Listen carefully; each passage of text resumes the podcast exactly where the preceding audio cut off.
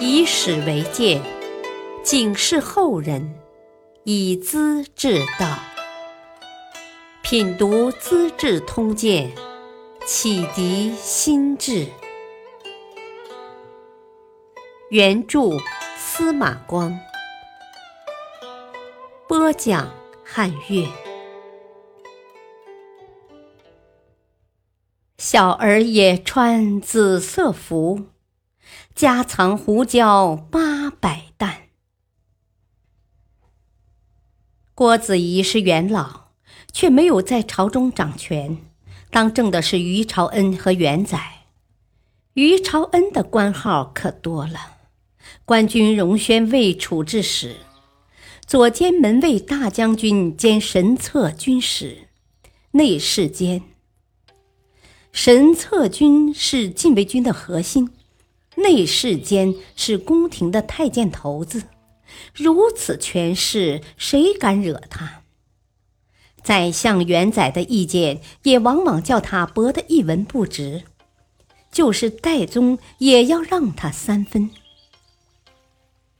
于朝恩是个太监，不能生儿子，便收了个养子，叫于令辉。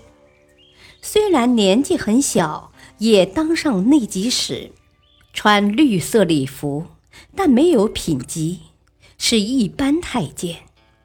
有一次，他和别人争吵，回家告诉养父，于朝恩第二天上朝，要求皇帝说：“啊，我的儿子官职小，穿的是绿色衣服，资格跟县令差不多，别人瞧不起呀，竟欺负他。”还是给他一套紫色袍子穿吧。紫色是五品以上官员穿的，高级职位的服色。戴宗没有出声。这时，主管宫廷衣饰的上衣监已经拿了紫色官服，走到皇帝面前，也不询问，直接叫于令辉换上，向天子拜谢。戴宗勉强的笑了笑。哦，孩子穿上这身紫色衣，好合身嘞！打了个圆场，把愤怒压在心里。元载看透了皇帝的心事，乘机揭发于朝恩的不端行为，认为必须除掉。代宗同意了。寒食节那天，宫中宴请大臣。散席后，于朝恩留下来。皇帝当着大臣的面责备他不忠不义，于朝恩极力辩白，言语傲慢。戴宗早已布置了军士，乘势拥上，当即用绳子把他绞死了。这样，元载就成了朝廷的核心人物。他看过去的老上级裴冕年纪大。为人正直，有书呆子气，易于控制，硬行推荐他来当宰相，做自己的副手。接受任命时，裴冕向天子拜跪舞蹈，按照姿势转了两圈，头脑发晕，当即扑倒在地。元载赶忙把他扶起来，代替老人向皇帝致谢，才勉强完成了礼仪。老宰相抬回家中，很快死了。原来扑倒时引发了脑溢血，哪还能活呢？元载志得意满，一手遮天，气焰也不亚于于朝恩。有这么一回事：他父亲的一位老朋友从宣州进京，找到年知元载，求个官职。元载替老人写了一封介绍信，推荐到幽州去。老头嫌路远，很不痛快，私下拆开信封，原来是一张空白纸，只签了个名字。他气急败坏，实在不得已，只好拿着白纸函拜见幽州官府。判官听说是元载的信，又惊又忙，马上告诉节度使。派官员端着公文箱，恭敬地接受书信，请到高级客馆住下，天天设宴招待。告辞时赠送绢子一千匹，回家过快活日子去了。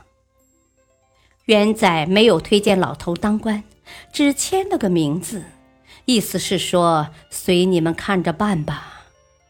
威风真够大的。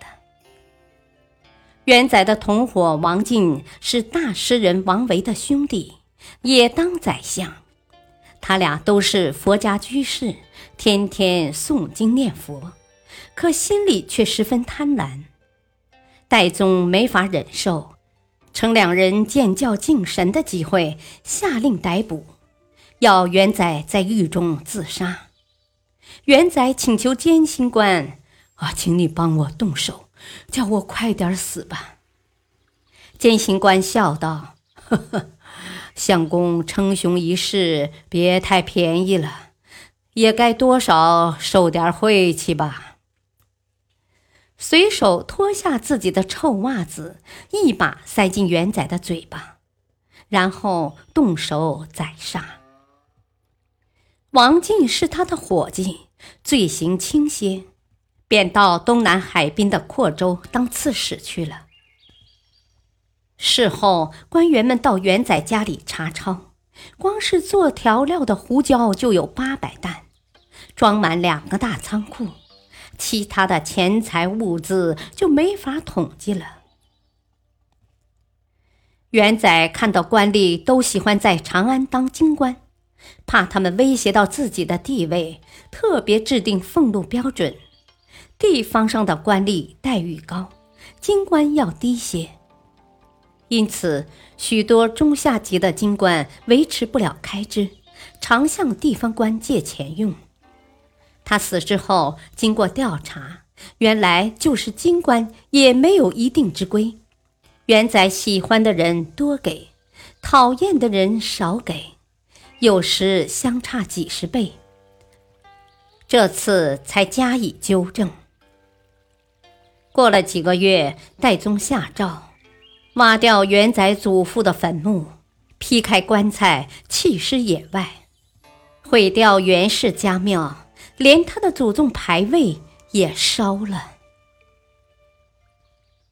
感谢收听，下期播讲升平公主拆水碾，猫鼠同乳是妖物。敬请收听，再会。